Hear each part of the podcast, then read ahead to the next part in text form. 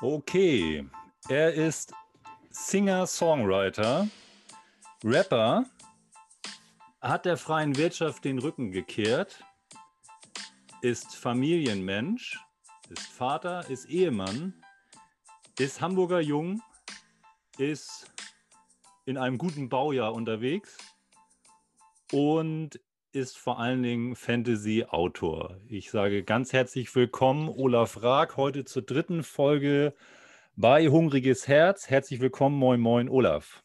Moin, moin zurück. Vielen Dank für die Einladung. Ich äh, freue mich sehr, dass ich hier bin. Das ist mit, äh, dass du mit Songwriter startest, finde ich fantastisch. äh, das, das, liegt ja nur schon ein paar Jahre zurück, aber äh, ja, sehr schön. Das, ähm, ja, das ist vor allen Dingen ähm, tatsächlich, du hast Du ahnst es rausgeschnipselt sozusagen aus deiner Kurzbio auf deiner Homepage. Wir mhm. werden ja im Laufe der Zeit noch dazu kommen.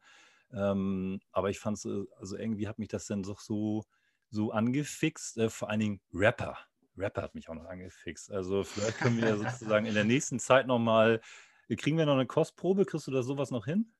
Oh Gott, oh Gott, das ist so lange her. Ich sage ja, ich glaube zu der Zeit, als ich als ich die ersten Rap-Texte verfasst habe, da habe ich gerade meine Ausbildung gemacht äh, zum Schifffahrtskaufmann. Ja. Das heißt, ich habe äh, tagsüber ganz bieder im Anzug äh, im Büro gesessen, ähm, habe da dann aber schon im, im, im, Kopf die Texte geschrieben, habe sie abends zu Papier gebracht und bin dann äh, in meinen Baggy Pants in den Übungsraum gelaufen. Ähm, das waren noch etwas andere Zeiten, ja. Sehr schön, sehr schön. Ist aber, wie gesagt, das sind, da liegen gute 20 Jahre zwischen mittlerweile. Gute 20 Jahre heißt, du warst so um die, du warst so kurz vor 20 oder 20 so roundabout, ne? So um 20 rum, ja. Um 20 rum. Und ähm, Ausbildung Schifffahrtskaufmann hast du, habe ich das gerade richtig verstanden, da gemacht in der Zeit? Ja, ja genau. Ich habe hier bei einer, bei einer Traditionsreederei in Hamburg gelernt und ähm, es war eigentlich auch eine, eine ganz witzige Zeit, aber ich, ich, glaube, für mich persönlich war es dann doch zu, zu elitär. Also ich ähm, äh, verstand unter einem Casual Friday etwas anderes, als den Schlips wegzulassen. Ähm, das ist nicht mein, nicht mein Leben. Okay, was war das Elitäre sozusagen, also bis auf den Schlips? Oh, der, also ein Anzug mit goldenen Knöpfen, ähm, der halt äh, in der Chefetage getragen wurde, war nicht so ganz meine, meine ja. Sache. Und ähm, die Verpflichtung für mich selber eben auch permanent im Anzug rumzulaufen, das ist eine Verkleidung, die mir einfach nicht steht, glaube ich. Was ist bis heute aus dieser Zeit für dich geblieben, Schifffahrtskaufmann geworden zu sein? Und noch ein paar gute alte Freunde, die ich äh, tatsächlich noch aus der Zeit habe. Ähm, von daher, es war eine schöne Ausbildung. Ähm, der Umgang mit der Sprache, ähm, Vertragswerk und so weiter, das ist schon, schon wichtig gewesen, dass man das gemacht hat. Natürlich. Ja. Und ähm, hast du danach noch in dem Beruf gearbeitet? Nee, ich bin tatsächlich direkt ähm, rausgegangen, habe erst noch was komplett anderes gemacht, habe ähm, für, eine, für eine kleine Promotion-Agentur kurzfristig gearbeitet, weil ich einfach äh, wirklich einen Wechsel und einen Bruch brauchte in Clan. Ähm, mhm. und danach habe ich ähm, ja, mich eigentlich wirklich in der, in der freien Wirtschaft be äh, bewegt erstmal. Was hast du promoted? Ähm, damals habe ich promoted tatsächlich ähm, äh, das neue Deodorant von Axe. Okay. Da gab es eine äh, da gab es eine Promotion-Aktion mit äh, Ferris MC und mit äh, Stefan Kretschmer, die ja beide nun nicht zwangsläufig ähm, optisch betrachtet diejenigen sind, die ähm, im ersten Moment für einen guten Geruch stehen würden. Sage ich mal so, also ohne, ja. ohne, an den beiden Jungs jemals gerochen zu haben. Aber ähm, das war ja das, was dahinter stand. Ähm, äh, sich Modelle zu suchen, die eigentlich überhaupt gar nicht ins Schema passen. Ja. Und äh, für, diese, für diese Geschichte haben wir halt die, äh, die Probe-Spraydosen äh, sozusagen vermarktet und an den Mann gebracht. Hast du die beiden auch kennenlernen dürfen, Ferris MC und Steffen Kretschmer? Nee, wir waren nur die Promotion-Agentur, ah, okay. die, die, äh, für die Verteilung der Proben gesorgt hat. Aber im Endeffekt, es war schon eine ganz witzige Sache ähm, und da passte ich ähm, so ganz gut rein. Ja. Also zum Folgeprodukt bin ich dann gegangen. Zum Folgeprodukt? Ja, da gab es dann, ähm, die nächste Aktion wäre der Swiffer gewesen. Ähm, dieses, Sehr äh, schön, ja, okay. Badische Haushaltsreinigungstuch, damit konnte ich nicht so viel anfangen.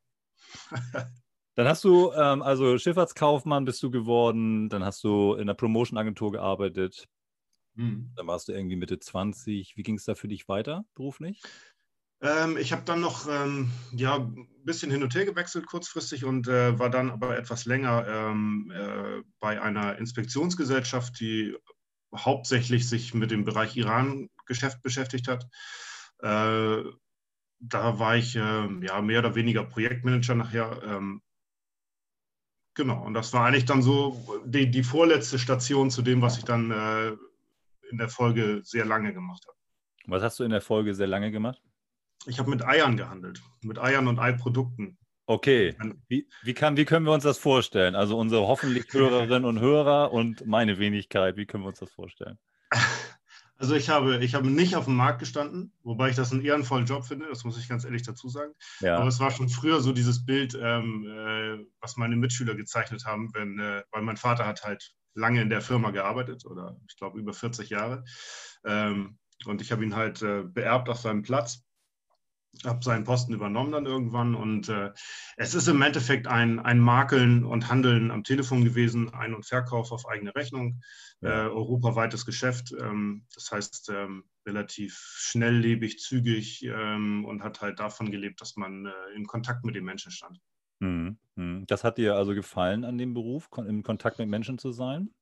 Ja, das sowieso immer, das gehört für mich dazu. Also ich, ähm, ohne Kontakt mit Menschen äh, würde es nicht funktionieren. Also mir ist es extrem wichtig, aber ich, es liegt vielleicht auch daran, dass ich eher, eher extrovertiert bin als introvertiert und ähm, gerne auf Menschen zugehe, ähm, gerne den persönlichen Kontakt habe. Das ist mir mhm. schon wichtig. Sehr schön. Ähm, wir, wir arbeiten uns ja heute vor und wir werden und natürlich auch nicht nur jetzt beim Thema Beruf sein, sondern hakt hak bitte auch nochmal dich ein und äh, stupst mich an, wenn, wenn etwas sozusagen möglicherweise zu kurz kommen sollte. Und äh, ich möchte vielleicht nochmal jetzt nach einem ganz kurzen Abriss ähm, und wir steigen gleich wieder im Thema Beruf nochmal weiter ein, ähm, sagen, dass ähm, Olaf und ich uns auf eine interessante Art und Weise kennengelernt haben und da an diesem Punkt sind wir gerade im Grunde genommen auch gleich angekommen. Ähm, das passt ganz gut.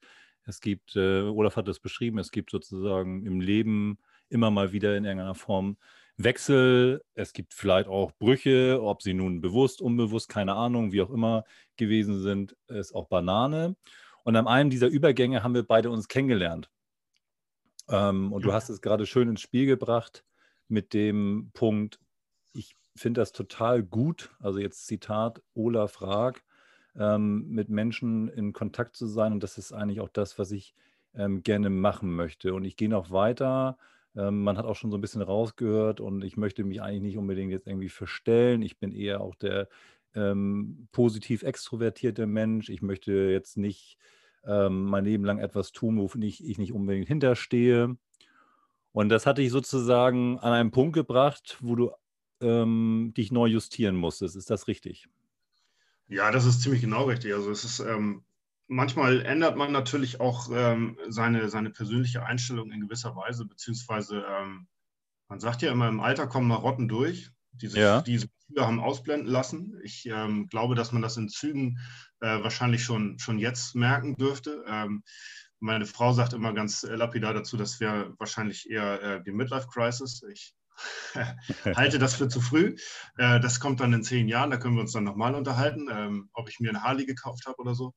Ja. Ähm, nein, aber im Endeffekt ist es halt einfach, äh, ich glaube, dass ich die, die letzten Jahre, sag ich mal, die letzten fünf, sechs Jahre auf jeden Fall, da habe ich mehr und mehr das Gefühl gewonnen, dass ich eigentlich ähm, eine Maske trage mhm. äh, in meinem Berufsleben. Und ähm, dass ich mich damit einfach nicht mehr, nicht mehr wohlfühle, nicht mehr identifiziere in dem Sinne. Ähm, von daher kann ich wahrscheinlich äh, dem Konflikt, dem ich da ausgesetzt war, dann nachher eigentlich dankbar sein. Ähm, wie, wie, weit hat dich dieser Konflikt gebracht, dieser innere Konflikt? Ähm, ähm wie wie, wie ging es dir vor kurzem und wie, wie geht es dir heute? Also der innere Konflikt ist natürlich, ähm, geht natürlich immer so weit. Also ich ähm, ich war ja als Prokurist tätig in der Firma und äh, es ist im Endeffekt einfach so, ich, der innere Konflikt wurde zu einem äußeren Konflikt mit dem Geschäftsführer irgendwann. Und das ist, ähm, ist glaube ich, zwangsläufig, wenn man sich nicht, mhm. nicht wohl in seiner Haut fühlt, äh, wenn man Entscheidungen, die getroffen wird, nicht mehr so mitgehen möchte, wie man das vorher getan hat, wenn man das einfach akzeptiert hat und äh, dann vielleicht ähm, Dinge dahinter sieht, die, die man vorher nicht gesehen hat. Ähm, das ist dann sicherlich bei mir so weit im Endeffekt gegangen, dass ich ähm, ja irgendwann Probleme bekommen habe äh, mit, dem, mit dem Durchschlafen. Solche Geschichten, wo man ja. erst denkt, ja, okay, das ist jetzt die Prostata treibt dann raus. Nein, kann die war es nicht. Kann man mal mitmachen der, sozusagen, ja. ja. Es, es, war der Stress, es war der Stress einfach, der mich, äh, der mich wachgehalten hat nachts. Ja. Ähm, so fingen die ganzen Sachen an und das ist, ähm, das ging dann nachher bis, bis zum Hörsturz und äh, ich sag mal so im, peu à peu hat sich das durchgesetzt, auch in mein eigenes Bewusstsein, ähm, dass mhm. ich vielleicht einfach ausgebrannt bin. Und mhm. ähm, genauso war es dann im Endeffekt auch. Mhm. Und ich äh, habe Gott sei Dank den, den Absprung früh genug geschafft ähm, mhm. und äh, bin dann sozusagen einfach wirklich ausgestiegen. Ja. Ja, du bist ausgestiegen und ähm, dann gab es, äh, glaube ich, um da jetzt näher drauf einzugehen, dann gab es einfach ein kurzes, also in, in Zeit gemessen ein paar Monate Stecker ziehen sozusagen oder wie auch immer. Mhm. Und ähm, dann hast du dich entschieden, eine ähm, psychosomatische Reha anzutreten. Ganz, ja, gut, entschieden ist, ähm, ja, halbrichtig würde ich das nennen. Ähm, okay. Äh, die, die, Entscheidung hat letztlich ähm, die, die Rentenkasse, glaube ich, getroffen. Ähm, ich ja. mich ich wollte gerne umschulen oder will das halt auch immer noch, macht es auch. Ja. Aber ähm, es war halt einfach ein, ein Schritt oder eine, eine Findungsphase, ähm, die interessant ist, sage ich mal auf jeden Fall. Ähm, sich da zu bewerben und ähm, auf eine Umschulung zu, zu pochen oder zu, um darum zu bitten, sagen wir es mal freundlich. Ähm, mhm. Und dann äh, wird man halt natürlich momentan zwangsläufig auf eine Reha geschickt. Und das ist auch, äh, im ersten Moment war ich etwas schockiert, aber ich glaube, im Nachhinein ähm, ist das eine wertvolle Erfahrung gewesen für mich. Was hat dich im ersten Moment schockiert? Und wir kommen zu dem Wertvollen dann noch sozusagen ähm, zurück. Vielleicht einmal ganz kurz als, als Intro sozusagen für die, die es nicht wissen. Ähm, man kann eben, genau wie Olaf das jetzt gerade beschrieben hat, man hat irgendwie eben ge gearbeitet, was auch immer. Und ähm, erwirtschaftet sich ja sozusagen dann auch ähm, Rentenpunkte und auf Basis dessen kann man auch einen Antrag stellen und sagen, Mensch, ich brauche, ich muss mal was für mich tun, jetzt mal ganz salopp gesagt. Und ich brauche den Weg in, in eine Klinik, in eine, eine Kurklinik, wie auch immer. Äh, das war ein bisschen der, der alte Begriff sozusagen aus der alten Zeit. Und äh, möchte da ein Stück weit an meinen Zielen arbeiten, auch gesunden. Und dann läuft das in der Regel irgendwo in Deutschland im Schnitt roundabout fünf Wochen sozusagen. Also auf dieser Schiene jetzt was rein ähm, Rentenkasse technisch, bewilligungstechnisch und berufliche Perspektive betrifft. Und dann kamst du in den, äh, du bist ja eh ein Kind des Nordens, du bist ja, das kann ich mal vorwegnehmen, ähm, stolzer Hamburger Jung. Ich weiß, wir haben uns darüber unterhalten, da äh, gibt es vielleicht auch bestimmt noch mal einen Schwenk hin. Und dann mhm. haben wir uns äh, im Rahmen dieser Reha kennengelernt. Und was war für dich ähm, schockierend zunächst einmal? Naja, schockierend ist im, im äh, ersten Moment, wenn man klar, man ist sich vielleicht selber bewusst darüber, dass, ähm, dass man momentan nicht so leistungsfähig ist, wie man das sein möchte. Mhm. Aber in dem Moment, in dem man, ähm, sag ich mal, seine Krankheiten offenlegt, ähm, die Daten seiner Ärzte rausgibt an, an eine Rentenkasse ähm, und die sich da rückversichern und sagen, ja, nee, der ist krank, der braucht eine Reha. Ja. Das ist ein Moment, in dem man sich darüber bewusst wird, okay, das ist nicht nur mein eigenes Phantom, was ich da zeichne, äh, sondern andere Leute sehen diese, diese vermeintliche Schwäche, die man ja aufweist, ja. Ähm, das ist im ersten Moment das, was man denkt. Ähm, das sehen andere Leute auch. Das heißt, da muss was sein. Und das ja. ist nicht so zufriedenstellend, wie man sich das eigentlich vielleicht ähm, denkt. Ich glaube, andere Leute, die ähm, sich da bewusst für bewerben, über die Krankenkasse zum Beispiel, äh, bei denen ist das sicherlich, ähm, ist das Ganze mehr, mehr im Vordergrund und, und, im Fokus. Man will gesunden, man, man weiß, wo man steht und man hat ein, ein gewisses Ziel. Ähm, ich hatte für mich natürlich nie das Ziel gesetzt, ähm, in dem Sinne eine, eine Reha zu machen, weil ich mhm. immer gesagt habe, ich, ähm, ich komme aus eigener Kraft zurück. Ja. Ähm, aber das ist eben nicht immer möglich. Und wenn du heute Werbung machen wollen solltest, müsstest, würdest ähm, für eine Reha. Mhm. Stichwort, du hast es gerade gesagt, in einem Atemzug, es war schockierend und wertvoll zugleich. Was wäre das Wertvolle, was du heute sozusagen mit auf den Weg geben könntest? Ähm, wertvoll finde ich persönlich ähm, für mich, dass ich äh, eigentlich in dem in dem Denken, was ich vorher auch hatte, bestärkt worden bin. Das ist ganz wichtig, dass man ja. ähm, das Gew Bewusstsein dafür gewinnt, dass man nicht alleine ist mit seinem Problem, weil das sieht man alleine daran, ähm, wie hoch die Auslastung solcher Kliniken sind, ja. ähm, wie lange die Wartezeiten für einige Menschen sind. Und ähm, es ist auch wichtig zu sehen, dass man das auch die Probleme anderer einen ganz großen Teil dessen ausmachen, was man selber empfindet, ohne das vielleicht vorher zu wissen. Also mhm. Also das, das Spektrum und das Erkennen für das, für das eigene Problem, das wächst und das steigt. Und ähm, dadurch ist auch die Akzeptanz für, für mich persönlich, ähm, für meine eigene Krankheit gewachsen. Äh, oder für mhm. diese, ich sag mal, es ist, ja, doch, es ja. ist eine Krankheit und äh, das ist auch richtig so. Und, äh, aber das, das wächst und man entwickelt sich dadurch weiter und das ist ähm, wichtig. Das, das heißt, der, das heißt, wenn ich das so, und korrigiere mich bitte, richtig rauslese, raushöre, fängt dieser Bewältigungsprozess sozusagen dieser, an diesem Berg, an dem man denn steht. Man steht da an Tag X vor der Tür sozusagen und dann weiß man, okay, jetzt ist man von, äh, du hast eine bezaubernde Familie, das so viel weiß ich ähm, und liebe Grüße schon mal an dieser Stelle, ohne sie persönlich bisher kennengelernt zu haben, aber das weiß ich aus unseren Gesprächen und da kommen, da kommen wir noch hin. Ähm, und dann ist das nicht ganz einfach, äh, weil man ja auf mehreren Hochzeiten im Leben tanzt, in der Regel sozusagen sich dann zu verabschieden, sozusagen für eine gewisse Zeit. Und äh, du hast es aber getan und würdest heute sagen, da setzt auch schon Bewältigung, Gesundung ein. Ich höre so ein bisschen raus, du hast von den, Mitgespräch, mit den Gesprächen mit den Mitpatientinnen ähm, profitiert, du hast aus den Sitzungen profitiert, ähm, als du dich einlassen konntest, etc., etc., etc. Ähm, ja, definitiv. Also ähm, ich, ich, glaube gerade dadurch, man sagt ja immer so schön, dass äh, in dem Moment, in dem man etwas einfach äh, schlicht eingepaukt bekommt, zum Beispiel in der Schule, dann ist das Verständnis schwieriger, als wenn man das jemand anderem vermittelt.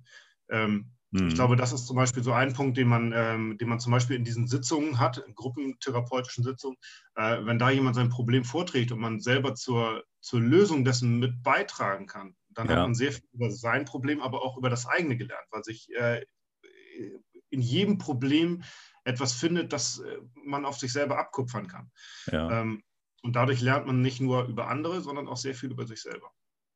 Gibt es ähm, gibt's grundsätzlich, sei es jetzt davor, währenddessen und danach, in deinem engeren oder auch engeren, größeren Umfeld gesellschaftliche Akzeptanz für das sozusagen sich behandeln lassen?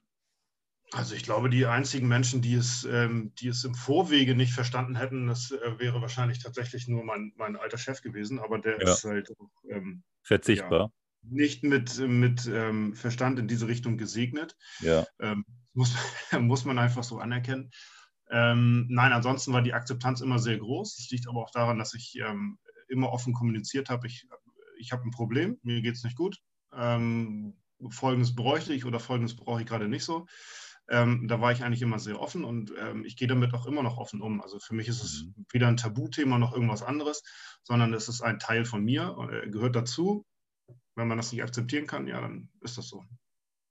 Ein Teil, der auch dazugehört zu dir und wir kommen dann nochmal, bleiben aber jetzt noch im, äh, im, im Rahmen der Reha.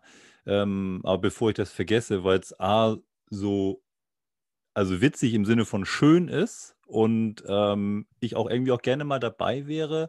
Olaf ist auch begeisterter, kann man sagen, Gra Gravelbike-Quäler. ähm, so steht es auch irgendwo geschrieben, so in der Art. Also wenn er, wenn er nicht gerade sich um seine Kids und seine Frau und äh, um sich selbst und ums Schreiben, ähm, das wird ja noch einen großen Part einnehmen heute, kümmern möchte, äh, muss, soll, wie auch immer, dann haut er sein Gravelbike in einer größeren Ansammlung von Freunden durch die Straßen Hamburgs, idealerweise bei Nacht. Auch gerne mal bei Nacht. Also das ja. ist ähm, die, die Hamburg Night Rides, die sind tatsächlich ganz, ganz spannend. Ähm, die Straßen sind ja relativ leer. Äh, man muss sich natürlich ein bisschen an die Verkehrsregeln halten, das ist ganz klar. Wir fahren auch mit Licht, wir halten auch bei Rot an. Ähm, aber wenn man die grüne Welle erwischt, dann kann man fantastische Geschwindigkeiten in so einem Pulk entwickeln. ähm, das hat durchaus eine, eine äh, spannende Dynamik. Ja, ja und äh, Aber dafür ziehe ich dann tatsächlich selbst auf dem Gravelbike nochmal die Rennradreifen auf. Äh, damit holt man doch nochmal einen ganz kleinen Ticken mehr. ich habe es an der Stelle auch so ein bisschen einfließen lassen. Ich, ich gebe zu, weil es mir jetzt gerade A in den Kopf äh, schoss, mhm. ähm, aber eben auch, weil es auch ein Stück weit, und da kommen wir jetzt zurück zu unseren Gesprächen, wie wir haben uns kennengelernt, auch heilenden Charakter hat äh, und unterstützenden Charakter hat, wie jedes Ventil sozusagen, was man sich im Leben sucht. Ja, wir sind in der, noch in der Reha. Wir beide haben uns dann auf einmal kennengelernt. Ähm, warum? Das ist jetzt auch äh, ein guter Zeitpunkt. Ich habe das im Rahmen dieses äh, Podcasts so jetzt in der Folge noch gar nicht irgendwie ja, erwähnt, also gab jetzt auch gar nicht so einen Anlass. Ähm, also ich selbst bin in der Klinik, in der Olaf zur Reha gewesen ist, beschäftigt, ähm, als Sozialpädagoge beschäftigt und ähm, habe da so ein bisschen mit beraten dürfen, wenn man das so sagen darf, und habe versucht, Olaf zu unterstützen. Ähm, und wir haben uns mehrmals getroffen und man muss sich das so vorstellen wie ein ja, ganz normales Gespräch, so wie jetzt auch, zeitlich ein bisschen begrenzter. Und dann haben wir sozusagen die, die Box aufgemacht und ich habe zu Olaf am Anfang gesagt, und das ist auch der Grund, warum wir, ein Grund noch mehr, warum wir uns heute jetzt hier treffen, nochmal, Mensch, wenn es denn irgendwie geht, lieber Olaf, oder in dem Fall habe ich gesagt, lieber Herr Raag, äh, das Olaf kann dann später, wäre es, gut, wär, wär es gut, wenn wir irgendwie außerhalb der Box denken könnten. Ich liebe es, außerhalb der Box ähm, zu sein, ähm, um einfach in irgendeiner Form so ein bisschen kreativ spinnen zu können und daraus irgendwas erwachsen lassen zu können. Ich weiß nicht, Olaf, ist uns das so ein bisschen gelungen? Gab es da so, ähm, das kann man ja auch nicht so richtig planen, außerhalb der Box zu denken und daraus was zu filtrieren. Ist uns das irgendwie gelungen? Naja, es ist in dem Sinne natürlich, ähm, hast du auf jeden Fall nochmal äh, kreative Ideen in, mein, in meinen Kopf eingepflanzt, ähm, was ja auch immer ganz wichtig ist und ähm, mir nochmal äh, Ideen dazu geliefert, weil ich ich wusste ja, in welche, in welche Richtung ich möchte gerne, ähm, hm. dass ich halt ähm, was zurückgeben wollte, äh, dass ich mich äh, sozial beschäftigen wollte und nicht mehr, ähm, sag ich mal, wirtschaftlich jemandem die Tasche füllen möchte, ausschließlich. Hm. Äh, und entsprechend habe ich mich natürlich ähm, entschieden, erstmal jetzt äh, in den Erzieherbereich zu gehen, um dann äh, schlussendlich, ja, das wird man innerhalb der Ausbildung sehen, aber an und für sich wollte ich gerne den Fokus auf, äh, auf, auf Jugendbetreuung legen. Ist das jetzt ähm, klar? Entschuldigung, ist das klar an der Stelle jetzt? Geht der Weg also die, Ausbildung, die Ausbildung ist klar. Ich habe meinen, hab meinen Arbeitsvertrag da jetzt noch eingeschmissen vom 31.12. in ein leeres Schulgebäude. Herzlichen Glückwunsch. Ja, vielen Dank. Ähm, hat, übrigens hat das äh, Gebäude eine fantastische Aussicht. Ich habe das ähm, überhaupt gar nicht richtig realisiert, bis ich hingefahren bin. Ähm, direkt vis-à-vis -vis auf der anderen Straßenseite ist ein Hospiz, ja. in, in, dem ich die letzte Nacht bei meinem Vater verbracht habe. Also das sind okay. so Sachen. Ähm, ja. musste ich ein bisschen grinsen. Ich glaube, mein Vater hätte, ähm, hätte durchaus seinen Spaß daran. Ähm, wenn er aber das, das ist doch schön. Das ist doch, aber das ist doch ein ja, schöner Gedanke. Äh, äh, Habe ich dann auch gesagt, gut, dann amüsiere ich mich drüber, ähm, dass ich da jetzt jedes Mal drauf gucke, ja. äh, wenn ich das Schulgebäude verlasse. Aber es ist okay. Ja. Ähm, ja. Das sind diese kleinen Geschichten, die das Leben manchmal schreibt.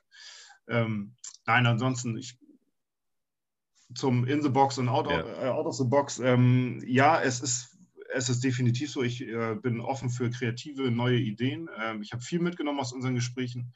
Ähm, ich habe mich ja auch ähm, zielführend mit, mit dem oder mit der Dame in Verbindung gesetzt, die du mir als Kontakt geliefert hast. Mhm. Ähm, da hätte ich ja durchaus auch meinen Platz gehabt, ähm, wenn die Rentenkasse denn entschieden hätte, dass ich krank genug wäre für eine Umschulung. Ja, ja. getan hat.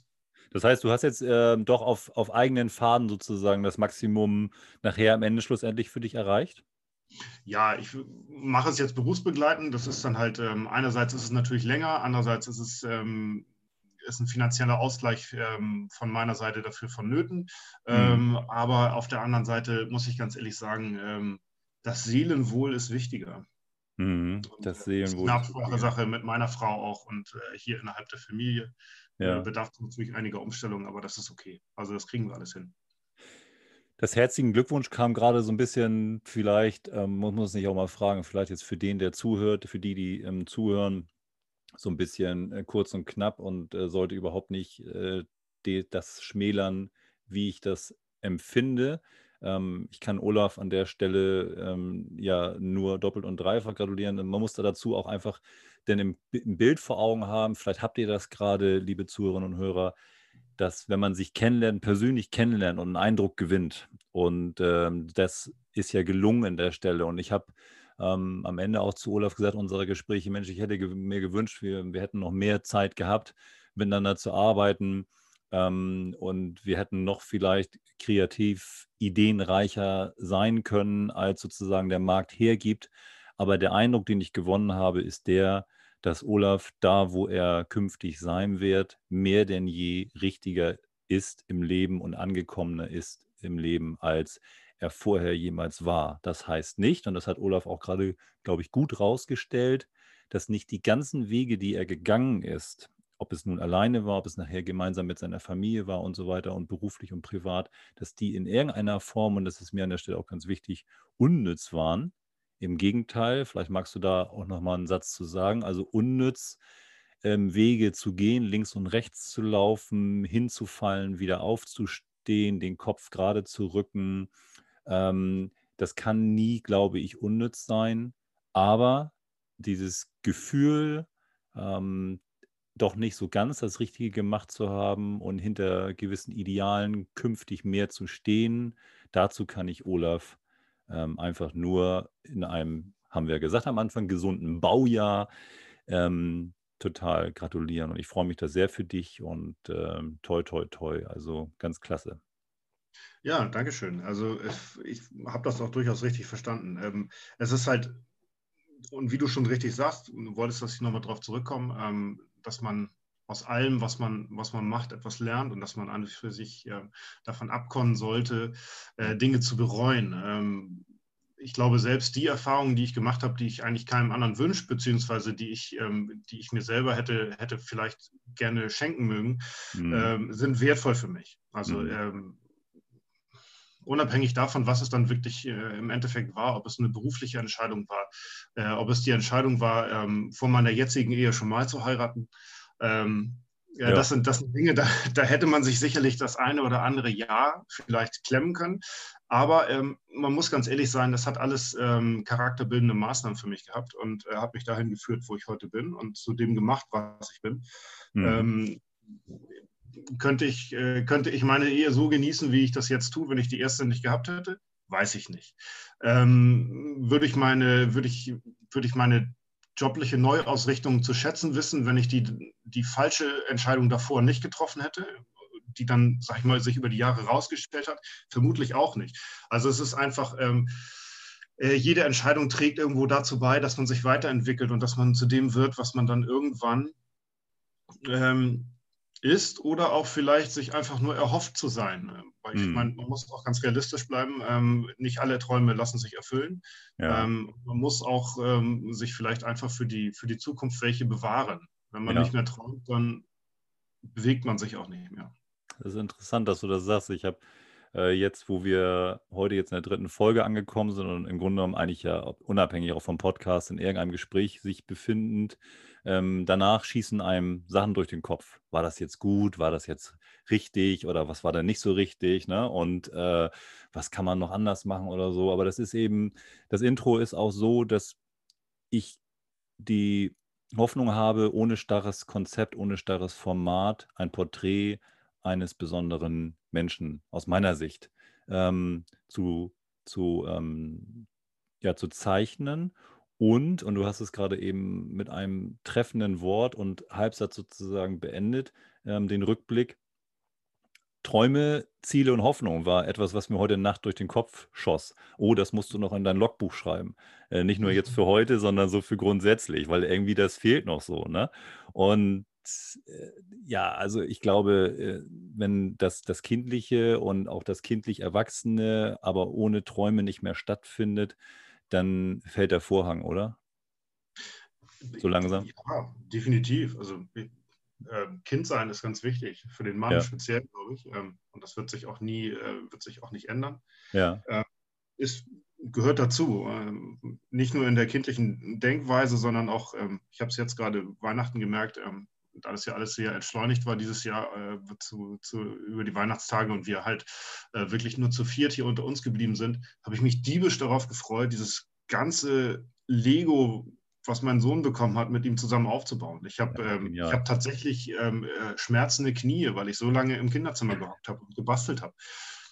Wertvolle Erfahrung wiederum. Und ähm, ja, man muss sich das bewahren, ähm, jung zu bleiben. Und ich glaube, ähm, oder flexibel zu bleiben zumindest und sich mhm. neu ausrichten zu können. Und ähm, ja, es ist einfach, es gibt Dinge, die, die, die, muss man einfach mitgehen. Sehr schön. Auf zu neuen Ufern und ähm, du hast gerade deinen Papa angesprochen. Vielleicht noch mal ganz kurz dazu.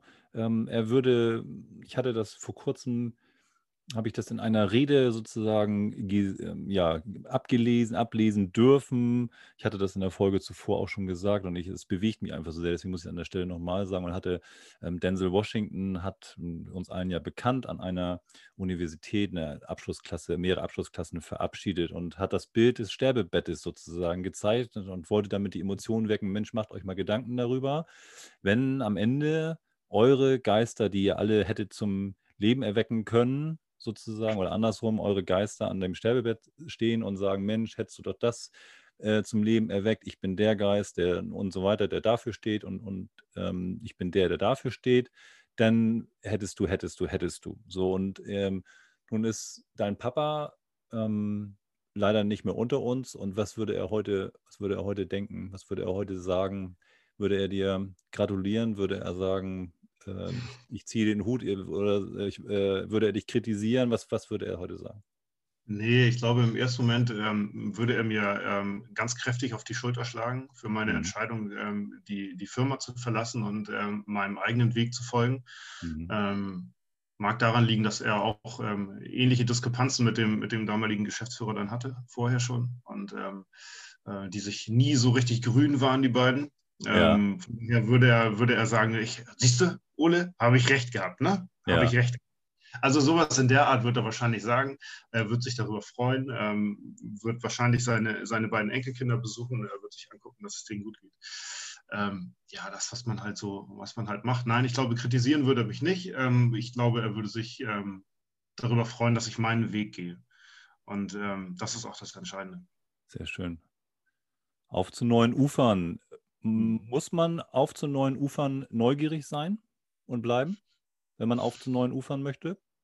Ich finde Neugier äh, in, in jedem Bereich wichtig. Äh, wenn man äh, Neugier verliert, äh, dann verliert man auch das, äh, das, das Interesse eigentlich an allem. Also ich, ich kann mir das nicht vorstellen, nicht mehr neugierig zu sein und nicht mehr wissen zu wollen, was sich hinter der nächsten Ecke verbirgt oder ähm, hinter der nächsten Buchseite. Sonst würde ich auch nicht lesen.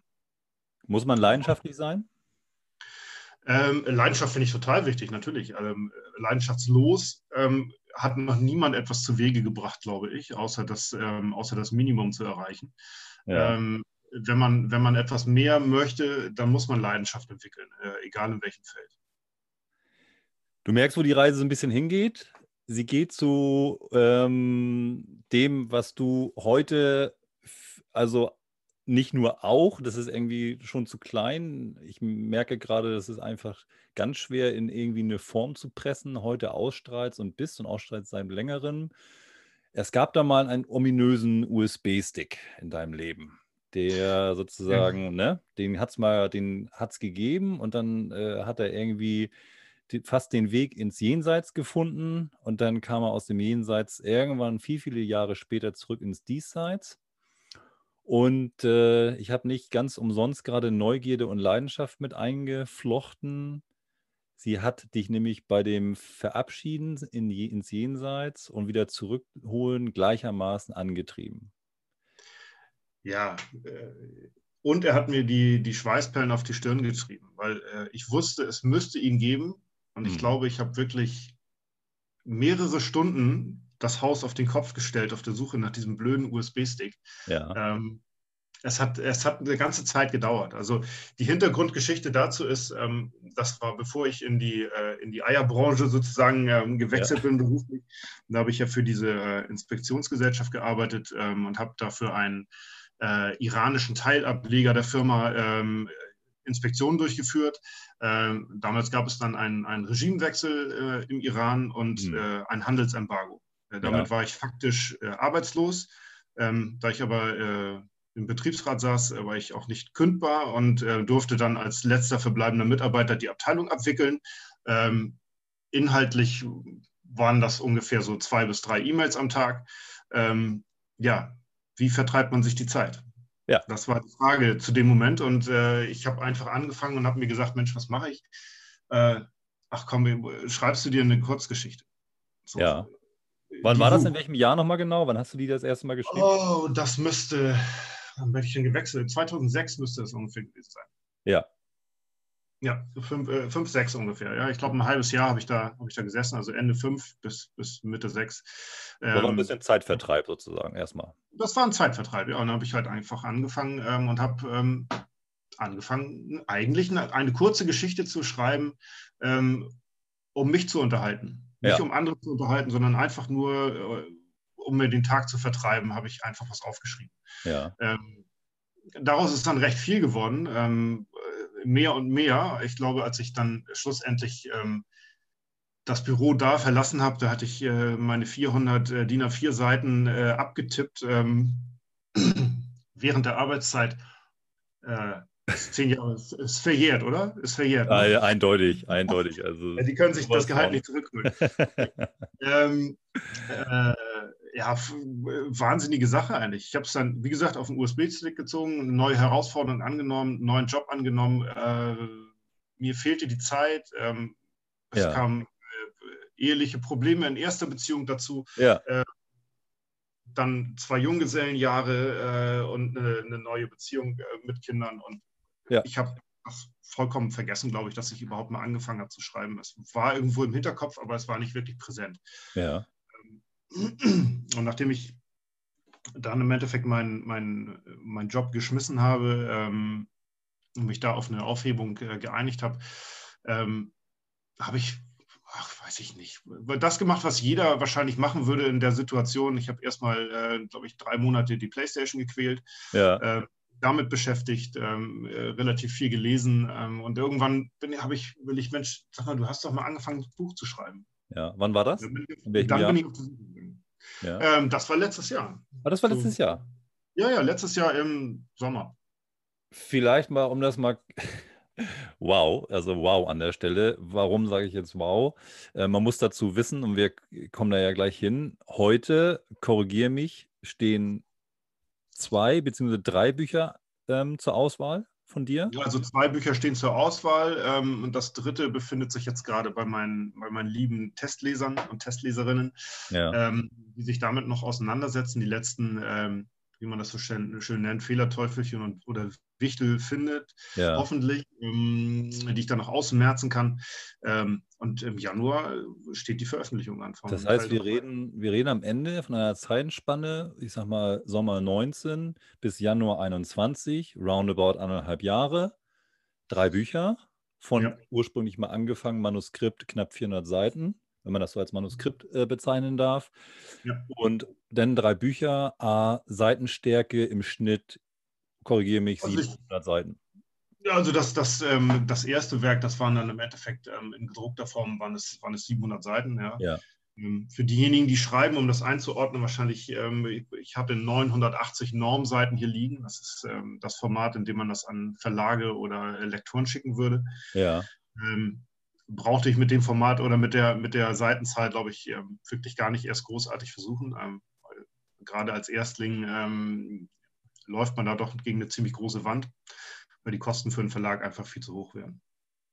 Und, und wie, wie, kann, wie kann sozusagen die, ja, die Autorinnen und Autoren unter uns, die haben jetzt äh, im Folgenden weniger Schwierigkeit, etwas zu verstehen. Es gibt ja aber auch dann eben äh, Laien wie mich unter uns. Ähm, wie kann ich mir das vorstellen? Es gab sozusagen ja verschiedene Lebensentwürfe, verschied ähm, oder es gab ja nicht den einen Lebensentwurf, du hast es gerade beschrieben, dann kamen Jobwechsel, dann kamen Eheprobleme und so weiter und dann kam ein bisschen Solo-Tänzerjahre dazu und irgendwie hatten wir man einfach nicht den, die Muße, wie man so schön sagt, dafür.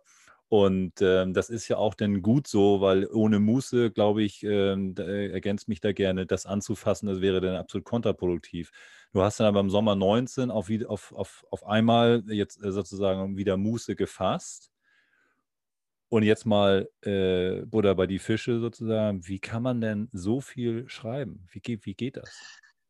Ja, weiß ich auch nicht. Ähm, ist, äh, ich habe diese Diskussion öfter mit meiner Schwester geführt, die, äh, die selber auch schreibt, ähm, die, die auch ähm, einschlägig in die Richtung gehend äh, studiert hat. Und äh, die sagt auch, Mensch, äh, ich, kannst du aufhören, mir die Seitenzahlen zu schicken, die du am Tag schreibst? Das frustriert ja. mich maximal, sagt sie. Ich, ähm, ich kann es nicht. Sagt, ich drehe den Satz dreimal hin und her und dann ziehe ich ihn auf links. Ähm, ja. Und ich äh, weiß ich nicht. Ich, ich bin im Tunnel, sobald ich den Laptop aufklappe und äh, schreibe durch. Ja. Ähm, ich bei mir gibt es da keinen Punkt und kein Komma. Ich gehe auch nicht zurück, um was zu korrigieren. Ähm, das ist dann halt wirklich der, der zweite Durchgang, in dem ich dann arbeite. Wann machst du das hauptsächlich? Wann schreibst du? Ähm, ja, die Zeit, in der ich jetzt äh, hier zu Hause bin, habe ich natürlich eigentlich äh, vormittags geschrieben, äh, nachdem ich die Kinder dann in die, in die Schule gebracht habe. Ähm, mhm. habe ich effektiv meine, meine viereinhalb, ja, vier, viereinhalb Stunden Zeit. Ähm, in denen schaffe ich schon relativ viel. Mhm. Äh, wenn ich dann noch im Fluss bin und noch Lust habe, dann äh, setze ich mich nachmittags nochmal irgendwo eine Stunde hin oder sowas. Ähm, ich bin da recht ähm, wie gesagt, ich, da ich schnell im Tunnel bin, reicht für mich auch eine halbe Stunde, um nochmal äh, schnell zwei Seiten zu produzieren. Ähm, das ist halt einfach, ähm, ja, funktioniert. Also von daher, ich, jetzt werde ich mich umstellen müssen und werde abends schreiben. Mhm. Auch das sehe ich nicht als Problem an. Gibt es einen perfekten Schreibort für dich? Ähm, nee, ich habe, ähm, es gibt Fotos von mir, die, äh, die hat meine Frau gemacht, da sitze ich auf der Terrasse und schreibe da mit Sonnenbrille. Ja. Äh, in der prallen Sonne. Ähm, ich habe nicht mal gemerkt, dass sie mich fotografiert hat oder dass sie überhaupt draußen war, ja. ähm, weil halt einfach voll in meiner Geschichte steckte. Ähm, ich habe jetzt mittlerweile ähm, das Wohnzimmer eigentlich ähm, meide ich mittlerweile, weil äh, durch diese ganzen Lockdown-Erfahrungen habe ich gemerkt, also zu schreiben, wenn die Kinder äh, einem am Rücken hängen, ist dann doch nicht optimal. Ähm, von daher habe ich mir jetzt noch einen zweiten äh, Schreibtisch im, im äh, Keller eingerichtet. Rücken an Rücken mit meiner Frau nahezu die dann da auch ihre äh, Unterrichtsvorbereitungen macht. Sehr schön. Ja, und ja auch, und äh, deine Frau an der Stelle nicht zu vergessen, auch, auch oder gerade die Korrekturleserin ist, richtig? Richtig, sie macht jetzt die Korrekturlesung, ähm, wobei wir ähm, auch da immer noch mal wieder neue Wege ausprobieren, weil sie sagt, äh, wenn sie es das erste Mal liest und es dabei korrigieren soll, das funktioniert nicht so gut, mhm. ähm, weil sie einfach mehr der Geschichte folgt, als, ähm, als auf die Korrekturen zu achten. Ähm, von daher äh, lassen wir das. Äh, und sie ist kein Profi, das muss man eben auch dazu sagen. Ne? Mhm. Nur weil man, äh, weil man äh, Deutschlehrerin ist, kann man nicht jeden Fehler automatisch finden. Es mhm. ist einfach so. Ähm, da muss man vielleicht auch ähm, ja, das richtige Gefühl für haben in dem Moment. Und ähm, da wir das eben auch häufig ähm, dann so in den Abendstunden machen, ist es vielleicht auch dann die Müdigkeit, die nochmal dazu kommt. Ähm, von daher, wie gesagt, jetzt mit, mit Testlesern, das ist ja. ein sehr zufriedenstellendes ähm, Prozedere. Ähm, da kriege ich viele tolle Hinweise. Ähm, das sind ähm, ja, äh, ein Freund von mir, der selber Autor ist, ja, und ähm, zwei äh, Bloggerinnen, mit denen ja. ich für die ersten beiden Bücher auch zusammengearbeitet habe. Die haben gesagt, Mensch, ähm, pass auf, wir haben immer noch mal ein paar Sachen gefunden, ähm, sollen wir noch mal Test lesen? Löst Jetzt. bei mir natürlich Freude aus. surprise, surprise. Wir müssen mal den Vorhang langsam äh, heben. Was schreibst du eigentlich? Welches Genre? Über welches Genre sprechen wir hier? Also man nennt es wahrscheinlich in, äh, für diejenigen, die es ganz genau nehmen wollen, äh, die nennen es äh, High Fantasy. Ja. Ähm, ähm, sind es natürlich fantastische Geschichten, die sich äh, im Rahmen, ja, man mag es, äh, es klingt hochgestochen, aber es ist so, ähm, äh, ich schreibe in einem Genre oder in einer in einem Bereich, wie, wie der Herr der Ringe sich bewegen würde. Zum Beispiel. Ja, ja. Ähm, dieser Vergleich ist, ist, öfter gefallen. Es liegt aber wahrscheinlich auch daran, dass, äh, dass es bei mir Orks und, und Elfen gibt. Ähm, ja, das ist, das ist der Bereich. Ähm, da muss immer noch eine persönliche Note mit einfließen, sodass man ähm, das ein bisschen breiter ziehen kann. Ähm, ja. Kurzgeschichten, ähm. im Kurzgeschichtenbereich äh, schreibe ich tatsächlich äh, recht häufig äh, dystopisch. Ja. Was heißt das? Oder auch im, im äh, Science-Fiction-Bereich angelehnt. Aber ähm, also eine dystopische Kurzgeschichtensammlung, die wird es sicherlich auch irgendwann von mir geben. Ähm, Was heißt dystopisch an der Stelle? Das ist ähm, so ein bisschen die Endzeit. Also mich, mich faszinieren immer so Sachen. Ähm, wenn, ich, wenn ich durch ein Geschäft gehe und ähm, mir was Leckeres kaufen möchte, gucke ich hinten kurz drauf, sehe äh, den Namen Nestlé mhm. ähm, und schreibe danach dann eine Kurzgeschichte über Wasserknappheit. Mhm. Ähm, ist natürlich auch alles irgendwo ein bisschen äh, im fantastischen Bereich angesiedelt, aber ähm, für mich ist, es, ähm, ist, ist, Dystopie eine gute Möglichkeit, ähm, meine Kritik an der Menschheit und äh, an, dem, an unserem Konsumverhalten und an äh, dem Zusammenspiel der Wirtschaftsmächte und so weiter, ähm, um das so ein bisschen zu Papier zu bringen. Ähm, dafür lohnt sich dieses Überzeichnen der Szenarien doch äh, ganz besonders. So ganz fantastisch ist es ja vielleicht da kurz eingehakt ja auch nicht, wenn wir gerade sehen, was uns umgibt und wie gewisse Zusammenhänge schnell zum Erliegen kommen können. ähm, sowohl physisch als auch, als auch ähm, ja, nicht physisch sozusagen. Das ist schon dann erschreckend und von jetzt auf gleich haben wir ja ein auch ganz besonderes Jahr in der Hinsicht gehabt. Also Dystopie ist ja vielleicht sozusagen, ja, ich will es jetzt nicht beschreien, äh, das wollen wir beide nicht, aber auch ein Teil unserer Gegenwart irgendwie. Ja, das ist definitiv so. Also ich habe ähm, neulich ein, äh, ein Hörbuch äh, gehört, ähm, das sich eigentlich, sage ich mal, eher so in der zombie-apokalyptischen äh, Welt aufhält. Äh, das ist ja. mir empfohlen worden und ähm, äh, übrigens ein sehr fantastischer und netter Autor, mit dem ich da auch äh, in Kontakt gekommen bin durch. Ähm, da löst diese ganze Geschichte aber auch letztlich eine Pandemie aus, die ja. dem weggeht. Und ähm, dadurch äh, zeichnete sich dieses Szenario doch etwas realistischer, als ich mir das eigentlich so ähm, hatte erträumen wollen. Ja, ähm, ja natürlich. Ich meine, ähm, wir müssen ja nicht der Meinung sein, dass wir jetzt alle aussterben und ähm, äh, ja, wir in Zombie-Manier durch die Straßen marschieren. Das wird höchstwahrscheinlich nicht so sein, aber ähm, ich sag mal, die Bedrohung, die ist ja schon irgendwo existent und äh, greift in unser aller Leben ein. Ähm, und auch existenziell mitunter, ne? Ja, natürlich, klar. Das ist, das ist definitiv so. Also ich, ja. ähm, klar, wer, wer, einen kleinen Laden hat, wer im Einzelhandel tätig ist, ähm, wer einen mhm. Friseursalon hat, äh, eine Kneipe, eine Bar, ein Restaurant, pf, meine Güte. In der Situation möchte ich nicht stecken. So ist es. Wir, die Welten sind sehr, wenn du, wenn du Folge 2 sozusagen nochmal im Nachgang hörst, sind die Welten sehr unterschiedlich. Ein guter Freund von mir, der, der im Fitnessbereich unterwegs ist, also du hörst es raus, selbstständig und im Sportlerwesen unterwegs mit seiner Frau. Da, die sprechen natürlich über 2020 äh, nicht so, wie wir beide das jetzt tun, möglicherweise. Ne? Also äh, jetzt rein, was die existenzielle Art betrifft.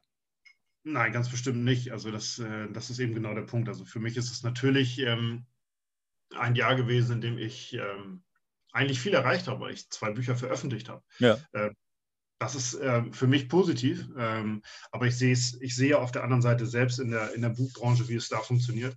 Ja. Ähm, dass äh, sehr viele Verlage wohl äh, die geplanten Veröffentlichungen fürs Frühjahr 2020 verschoben haben auf den Herbst 2020. Äh, und im Herbst 2020 haben sie sich gesagt, Mensch, also die, die ganze Geschichte ist ja noch nicht durch. Ja. Äh, die Bücher gehen auf Halde. Also es, ja. ist, äh, es ist recht wenig veröffentlicht worden. Ähm, das hat sehr viele ähm, gestandene Verlagsautoren ähm, wohl in den Bereich des Self-Publishings ge getrieben. Mhm. Ähm, das heißt, das ist wieder was, was, ähm, was meinen Markt sozusagen an und für sich dann äh, ein bisschen. Probiert ein bisschen, ne? Ja. Self-Publishing. Ja, die, die, Bandbreite ist, äh, ist enorm hoch geworden und die, ja. die Qualität hat eine sehr hohe Dichte momentan.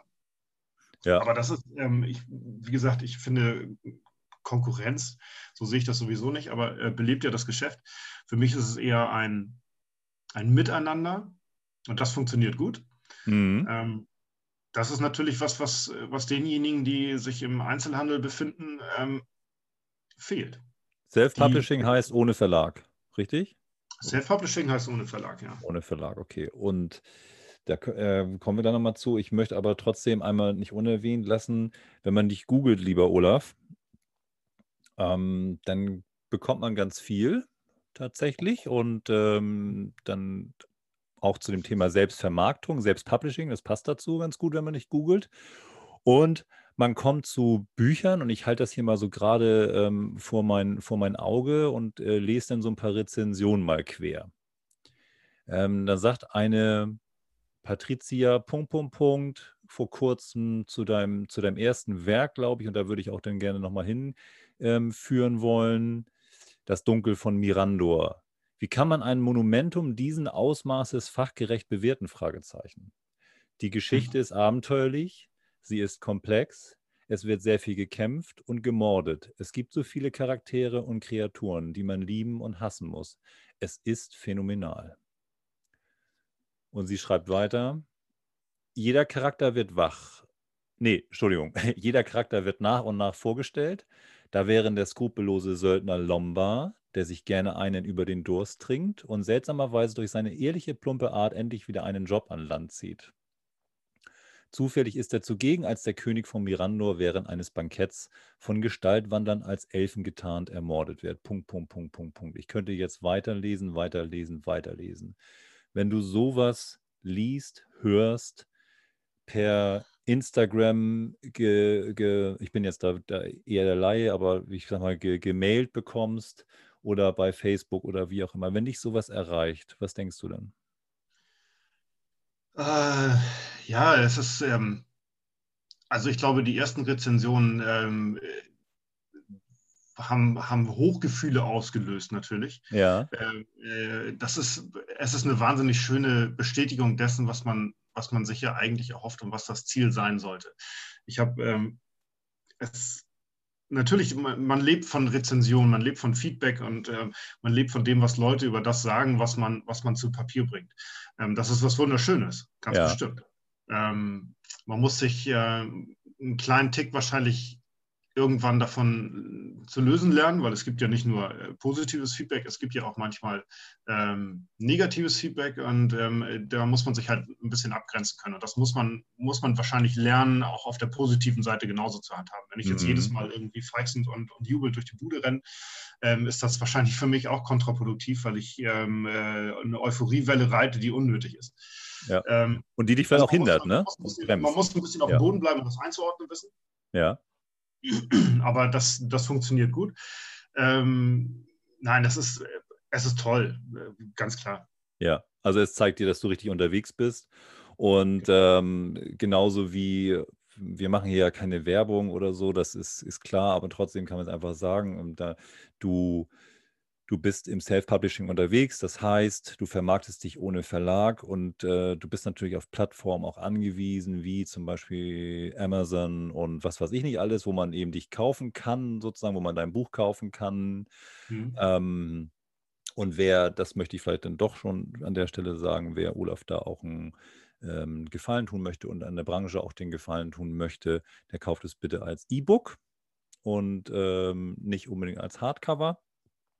Ja, ähm, ja, oder? Es ist, so eine, es ist so eine Mischung daraus, finde ich. Also ähm, äh, ich finde immer, ein, ja, ein Hardcover hat, äh, oder sagen wir mal ein Taschenbuch, das, das gedruckte ist natürlich, ist natürlich was Schöneres. Für einen, für einen Leseliebhaber äh, gibt es nichts Besseres, als ein Buch aufzuschlagen und den, äh, den frischen Geruch irgendwie äh, entgegengeweht zu bekommen. Ja. Ähm, es ist was, ist was Feines. Ähm, aber der Self-Publisher im Schnitt verdient tatsächlich ähm, kruderweise mehr mit einem verkauften E-Book als mit einem Taschenbuch. Ja, weil es ja. ganz simpel keine Druckkosten hat. Ja, genau. Das ist so. Ähm, wer hingegen unbedingt äh, Bücher haben möchte, kann sich in den meisten Fällen auch an den Autoren wenden. Ja. Der hat, immer, der hat nämlich meistens auch welche zu Hause, die er dann verschicken kann, äh, wo weniger dran verdient wird von fremden Parteien. Super, sehr schön. Das Dunkel vom Mirandor. Ja. Dein Outcome sozusagen, dein, dein Erstling. Heißt das so? Sagt man das so? Dein Erstling? Mhm. Ja. Erstling ähm, oder die, genau. Okay. Um, ähm, da gibt es diesen Söldner, Lomba. Und ähm, das hat sie, glaube ich, die, die Patricia, wie sie schreibt, ja ganz gut schon so angefangen. Ähm, und wie, wie, ja, wie kommt man? Wie kommt man auf eine Welt, Mirandor, wie kommt man auf diese Figuren? Wie kommt man auf diese Zusammenhänge? Ähm, tja, da scheiden sich die Geister, ähm, würde ich sagen. Ich ähm, bin da schon ganz häufig äh, in Diskussionen geraten mit vielen anderen Autoren, die sagen, Mensch, also bevor ich so ein Buch anfange, ähm, setze ich mich hin und plotte. Ja, Plotten, plane, sozusagen. Ne, ja. plane, das, plane das Buch durch, strukturiere mhm. das, baue die einzelnen Kapitel auf, ähm, die Turns, die Twists in der Geschichte, also mhm. also das heißt die, die, die Veränderungen und die Wandlungen, äh, wann nochmal was Unvorhergesehenes passiert, das schreiben die sich alles in, in klein und fein auf. Ist für mich total absonderlich, der Gedanke. Ja. Ähm, ich setze mich hin und fange an. Ja habe, als ich, als ich Lomba erschaffen habe und die Welt äh, sozusagen in die Welt eingetreten bin da von dem Buch, habe ich mir keine Gedanken darüber gemacht. Ich habe einfach geschrieben. Ähm, das Einzige, was ich äh, im Nachhinein eingefügt habe, ist der Prolog. Den okay. habe ich tatsächlich geschrieben, nachdem ich, nachdem ich äh, eine grobe Idee hatte, wo Lomba überhaupt hin will und was er, was er vorhat. Ähm, natürlich, sowas entsteht, während ich daran arbeite. Also ich ähm, habe mir, hab mir keine Gedanken vorher gemacht. Mhm, mhm. Und äh, gehört da auch so ein bisschen, ähm, kann man auch sagen, bin ich ehrlich, ich bin jetzt noch nicht so tief abgetaucht, wie ich das eigentlich ähm, hätte, hätte wollen, aber ich bleibe dann jeden, jedenfalls auch auf jeden Fall ehrlich an der Stelle, sehe es mhm. mir nach. Ähm, Campino mit Hope Street ist dazwischen geschossen sozusagen. ja, das gesagt. Ähm, aber ist auch, glaube ich, dann ein, ein, ein ehrlicher Konkurrent. Ähm, ja. Äh, um das, das Lesen am, am Nachttisch sozusagen. Nein, es wird, es wird, wird passieren und ich freue mich drauf. Aber positiv habe ich so ein bisschen das Gefühl, so ganz nur High Fantasy und Fantasy kann man gar nicht immer sagen, sondern, korrigiere mich, so ein bisschen Krimi und Detektei, ein Detektivspiel gehört auch dazu, richtig? Ja, natürlich. Das ist im Endeffekt, was die High Fantasy oder die Fantasy ausmacht, das ist ja im Endeffekt, ähm, sag ich mal, das, das nicht Normale, was in unserer Welt existieren würde, sondern das, was in einer fantastischen Welt angesiedelt ist. Ja. Ähm, ob es nun die, die Form der Kreaturen ist oder äh, die Tatsache, dass es, was weiß ich, drei Monde und zwei Sonnen gibt. Ähm, mhm. Etwas, was wir hier nicht haben. In dem Moment wird es ein fantastisches Buch. Ähm, natürlich sind da, äh, können da Effekte von, von Thrillern drin sein oder von Krimis. Ähm, viele schreiben auch, ähm, äh, wie heißt denn das dann eigentlich? Romantasy heißt dieses Genre. Okay. Das ist ein Romance im Fantasy-Bereich. Ja. Also, ich sag mal, das, das Spektrum ist ja weit gesteckt und ähm, ist ja wahnsinnig vielfältig. Ähm, der Fakt des High Fantasy macht wahrscheinlich aus, dass es, ähm, dass es in, dass die Welt in einer in einem mittelalterlichen Zeitalter lebt, äh, in dem man äh, Katapulte baut und mit Schwertern sich bekämpft. Ähm, ja. Es gibt natürlich auch Urban Fantasy, das ist dann wiederum, äh, wie es schon sagt, urban. Das heißt, das würde wahrscheinlich in einer Zeit spielen, in der wir uns heute bewegen. Mhm. Ähm, die Vielfalt ist, ist enorm. Ähm, man kann immer diskutieren darüber, in welchem Genre man jetzt eigentlich wirklich gerade tätig ist. Mhm. Ähm, ich für meinen Teil sehe das einfach so, ich, ich schreibe Fantasy, ähm, mhm. nicht speziell nur High Fantasy, sondern alles, was mich interessiert. Also ob es ja. dann mal irgendwann damit zu tun hat, dass jemand äh, durch die Zeit reist oder ob jemand, ähm, weiß ich nicht, in die Zukunft schauen kann, ähm, ja. wie es halt in einer Dystopie ist, weil im Endeffekt ist ja das, was ich dystopisch beschreiben würde, auch äh, meiner Fantasie entspringt. Ähm, von daher könnte es sein, dass du mal in, könnte es sein, dass du in ein ganz anderes Genre abtauchst, theoretisch auch mal, dass sich das dahin treibt? Also, ähm, äh, äh, also ja. jetzt nicht in, ein Unter in eine Subkategorie von Fantasy, sondern so wie wir es gerade rausgearbeitet haben, tatsächlich, ähm, ich sag mal, ja, wie soll ich sagen, einen blutrünstigen Thriller schreibst. Das weiß ich nicht genau. Also über Thriller habe ich mir tatsächlich noch nie Gedanken gemacht. Ähm, ich lese aber auch nicht so viele Thriller, muss ich ganz ehrlich sagen. Wenn ich, äh, ich mich hier gerade umgucke in meinem Wohnzimmer, äh, ja. es ist, hier stehen nur Fantasy-Bücher. So ja. ein paar Krimis, ein paar alte Krimis stehen hier noch rum, ähm, die ich früher mal irgendwann gelesen habe. Aber äh, ansonsten ist das doch sehr überschaubar, was andere Genres angeht. Ähm, meine Frau liest in, dem, in meinem Genre mit mittlerweile. Ähm, passt. Nein, Super. ich brauche nichts anderes eigentlich. Du hast äh, das Dunkel von Mirandor geschrieben. Ja. Du hast im zweiten Schritt die Gnolle geschrieben. Genau. Und bist kurz vor Veröffentlichung des, äh, kann man das so sagen, zweiten Teils vom Dunkel von Mirandor? Die ja, Rückkehr genau. sozusagen? dann die Rückkehr, genau. Ähm, ich habe, äh, das ist dann halt wirklich äh, ich hatte das Dunkel von Mirando an und für sich als abgeschlossene Geschichte geschrieben, mhm. ähm, habe dann aber selber auch gemerkt, ähm, äh, im Zuge dessen, dass ich dann die, die Gnolle geschrieben habe, dass äh, als das fertig war, habe ich dann gedacht, Mensch, was machst du denn jetzt eigentlich? Ähm, und irgendwie haben mich die, die Charaktere aus äh, Das Dunkel von Mirando nicht, nicht wirklich losgelassen. Und ja. ähm, ich musste da einfach nochmal zurückkehren mit einem leichten zeitlichen Versatz ja. ähm, in der Geschichte, ähm, als auch bei mir selber. Ähm, aber das ist einfach, ist einfach schön. Und ähm, es ist äh, tatsächlich so, dass ich, ähm, ich habe vor, ja, mit Tage jetzt über Weihnachtstage und im Dezember war es etwas ruhiger bei mir, was das Schreiben angeht. Vor zwei Tagen habe ich jetzt angefangen und habe den Prolog geschrieben für die Erben von Mirandor. Also es wird auch noch einen dritten Teil dazu geben. Ja. Ähm, da habe ich tatsächlich mich wirklich mal, da habe ich mal das gemacht, was ich eigentlich noch nie getan habe und habe ähm, mich so ein bisschen in die Geschichte vertieft, bevor ich sie angefangen habe zu schreiben. Ähm, und habe tatsächlich mal versucht, ein wenig ähm, ja, einen roten Faden zu weben. Konkurrieren die Werke miteinander ein bisschen? Äh, oder schreibt man jedes Buch sozusagen, also Mann in dem Fall, du bist ja jedes Buch gleich intensiv, gleich gerne und, äh, Oder wenn man die jetzt im Regal sieht, dann sagt man, oh Mensch, nee, das Dunkel von Mirando, das ist so echt, das ist so mein, mein Ding. Und die Gnolle ähm, war auch gut, aber wägt man das irgendwie ab? Also in gewisser Weise ja. Ähm, ich habe einen leichten Fokus zum, zum Dunkel von Miranda, weil es auch ein bisschen klassischer ist. Ähm, mhm. die, die Gnolle waren etwas experimenteller von der Geschichte her und vom Aufbau des Buches. Ähm, es ist aber im Endeffekt steckt, steckt in dem Buch sehr viel ähm, mehr Gesellschaftskritik drin ähm, und sehr viel Kritik eigentlich an der Menschheit und am, an unserem Umgang mit der Umwelt, mit der, mit, mit, äh, mit der Tierwelt. Ja. Ähm, das steckt da schon alles so ein bisschen mit drin. Ähm, das, denke ich, haben auch die meisten, die es gelesen haben, ähm, rausgefunden. Ja. Ähm, von daher ist es aber eben einfach, äh, es ist ein anderes Buch. Also ich glaube, dass die, die Diskrepanz zwischen äh, ich liebe dieses Buch und uh, verstehe ich nicht ganz, die ist größer als äh, bei dem Dunkel von Miranda. Aber das ist auch gut. Ein Buch darf polarisieren, soll es sogar.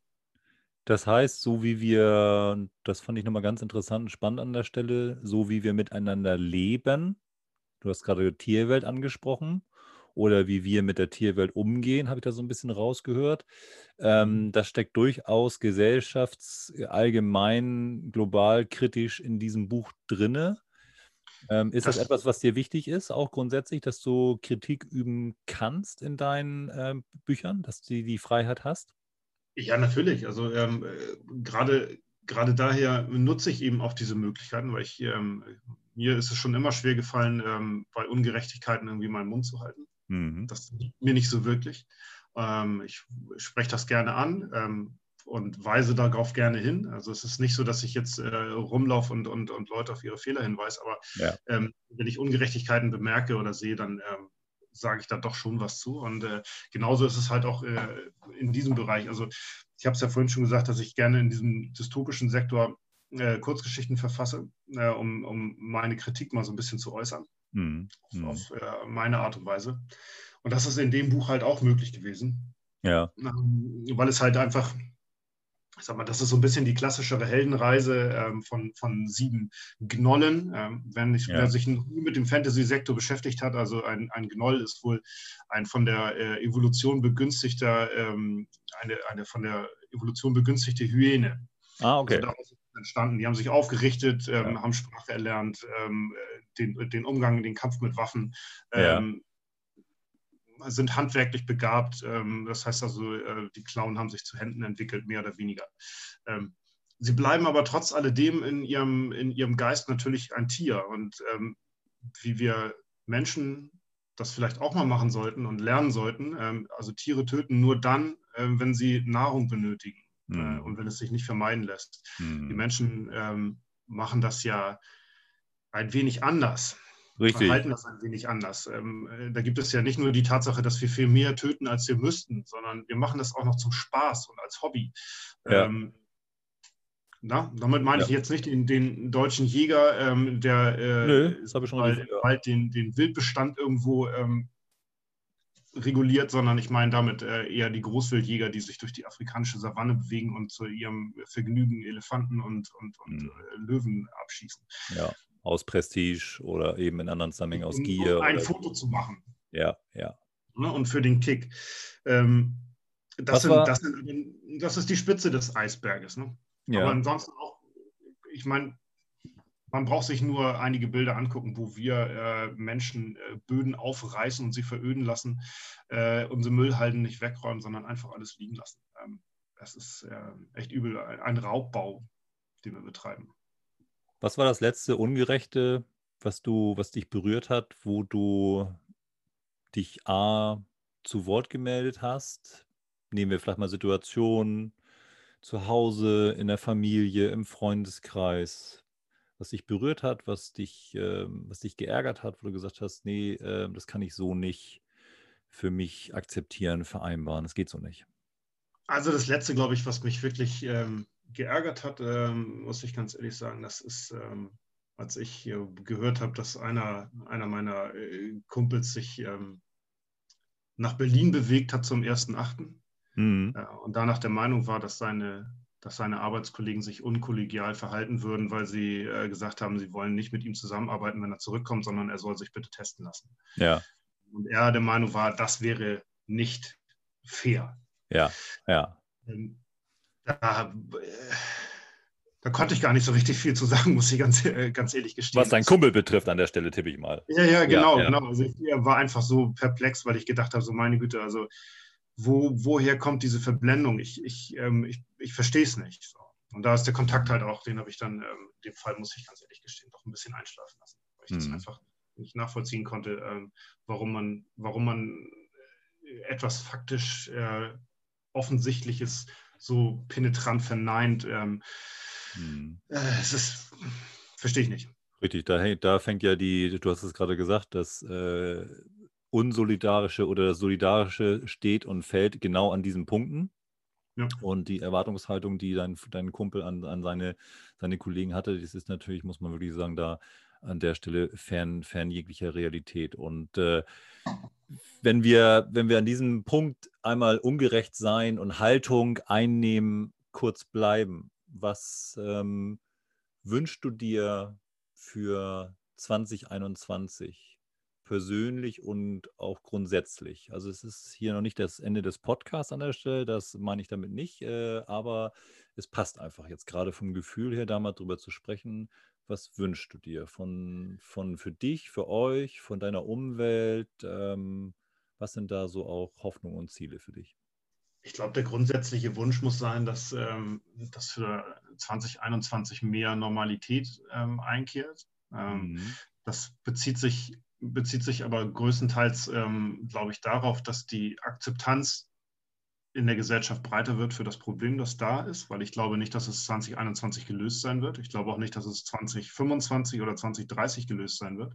Mhm. Ähm, das, glaube ich, ähm, wird eine Sache sein, die uns längerfristig begleitet. Wir werden uns, ich kann mir nicht vorstellen, dass ich äh, in den nächsten zehn Jahren ohne Mundschutz äh, in, der, in der Bahn hier in Hamburg fahren werde. Ja. Ich glaube, das wird eine, ähm, eine Institution werden, die, die Bestand hat. Ja. Ähm,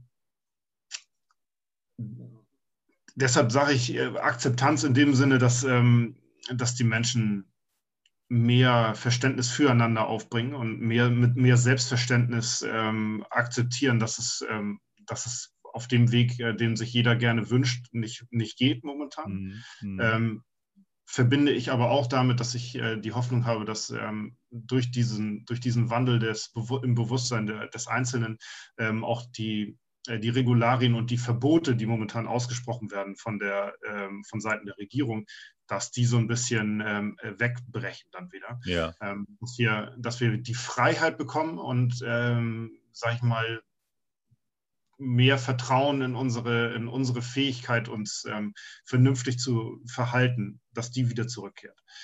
Ja. Ne, und das, das ist das, was ich mir wünschen würde im, im Allgemeinen. Für mich persönlich glaube ich, ähm, natürlich neben der Tatsache, dass, ähm, dass hier alle gesund bleiben, ähm, würde ja. ich äh, schon den Wunsch haben, dass ich, wenn ich zum ersten, zweiten meine, äh, meinen ersten Schultag beginne äh, und ja. die Schule drücken darf, dass ich sie dann auch drücken darf ja. und nicht zu Hause am Laptop sitze und äh, meine erste Unterrichtseinheit irgendwie virtuell abhalte. Ja das würde, das würde mich natürlich auch freuen, weil, ähm, wie gesagt, ich finde, ähm, ich habe genug zu Hause gesessen. Das waren mhm. jetzt äh, zwei Jahre, das reicht. Mhm. Hamburger Jung. Mhm. Ist das Heimat für dich? Äh, definitiv, ja. Ja. Was ist Heimat für dich?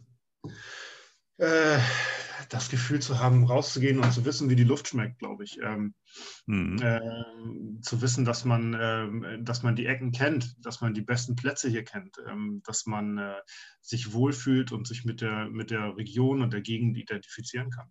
Ja, ja. Ganz klar, dass man, dass man weiß, was man, was man hier lebt, wie man hier lebt. Ähm, das ist schon, äh, ja, das, das verbinde ich mit Heimat, ja.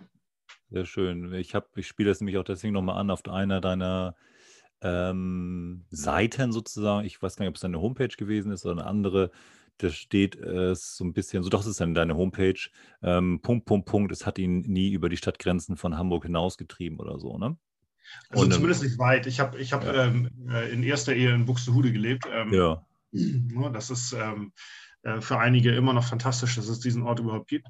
Ja. Ähm, äh, für andere, äh, wie gesagt, äh, man, man merkt es recht schnell. Es ist ja nicht weit weg. Es ist ein knappen Sprung über die, über die Stadtgrenze. Und doch war ich damals, als ich da gelebt habe, eigentlich faktisch abgeschnitten vom Freundeskreis, der hier in Hamburg gelebt hat. Ja. Ähm, es war wirklich, ähm, man, natürlich hat man Kontakt gehalten, man hat sich auch mal gesehen, ähm, aber es lag meistens äh, irgendwo an mir, äh, in die Stadt zu fahren und ja. weniger an denen nach draußen zu kommen. Äh, weil für die war das, das ist ja eine Weltreise, was soll man denn da? Wer ja. ist denn nicht? Ja. Äh, ja, also von daher, ich war äh, dann aus zweierlei Gründen sehr froh, dass das irgendwann sein Ende gefunden hatte und ich wieder äh, den Weg hierher gefunden habe, zurück.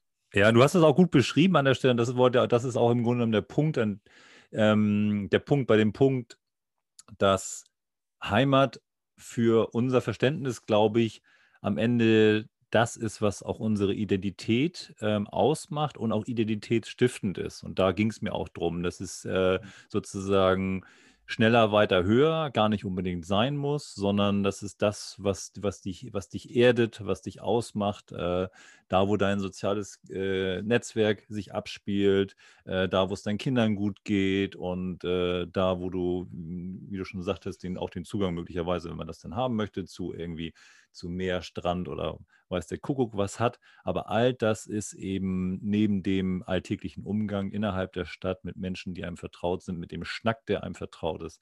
Das ist mhm. sozusagen. Heimat. Und das ähm, ist nochmal schön an der Stelle zu hören, ähm, dass es dir so, so ergeht und auch ergangen ist.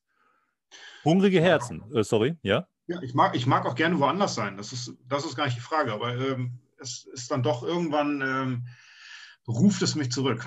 Das ja. ist einfach so. Zu lange nicht. Urlaub, ja, total gerne. Liebe ich. Aber ähm, hier ist die Basis.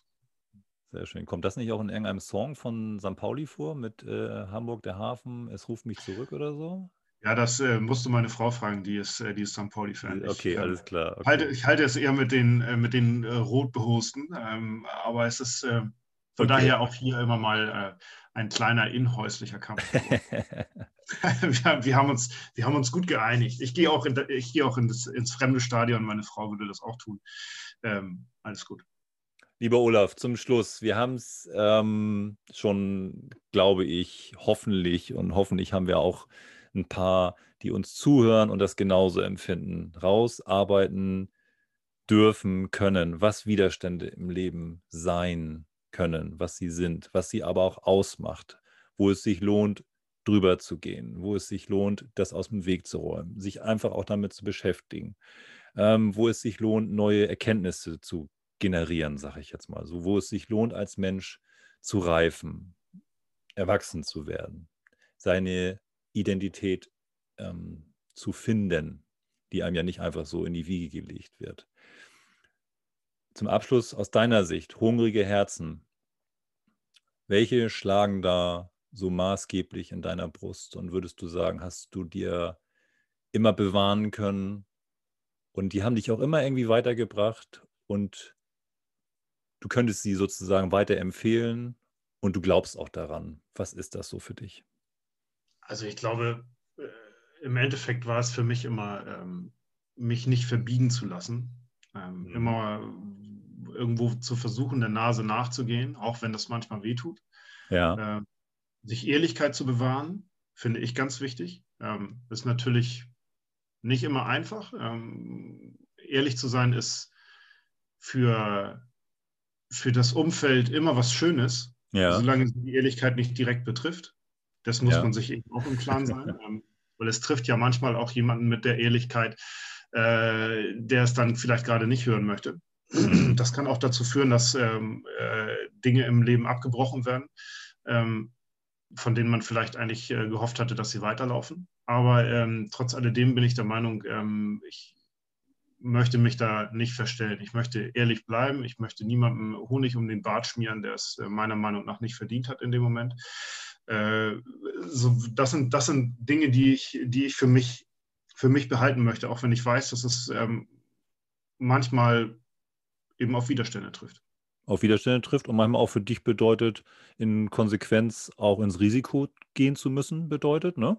Ja, natürlich, klar, aber das, ja. Äh, das ist ja unausweichlich. Ich meine, ja. Äh, man kann sich nur für eine Seite entscheiden. Entweder ich ähm, äh, verliere meine eigene Identität ähm, oder ich mhm. bewahre sie mir und ähm, bin dadurch aber vielleicht ähm, für, für den einen oder anderen auch unbequem. Mhm. Das kann schon sein, ja, natürlich, mag mhm. sein. Aber ich, ähm, ich stehe morgens vor dem Spiegel und sage mir, Mensch, alles ist okay. Ja, genau. Und vielleicht auch an der Stelle, das haben wir auch, weiß ich, und das ist mir nochmal wichtig, in unseren Gesprächen auch vorher schon äh, herausfiltern können. Es geht ja jetzt nicht, nicht missverstehen, bitte, liebe Hörerinnen und Hörer, an der Stelle ähm, um irgendwas Egoistisches, sondern im Gegenteil. Also Olaf ist, meint jetzt nicht an der Stelle ähm, mein Bauch, mein Haus, mein Auto etc. Darum geht es überhaupt gar nicht. Ähm, wir können in alles einsteigen miteinander, wir können in Aushandlung gehen miteinander. In, äh, ihm ist Beziehungsaufbau un unheimlich wichtig, in, ihm ist in Beziehung treten unheimlich wichtig.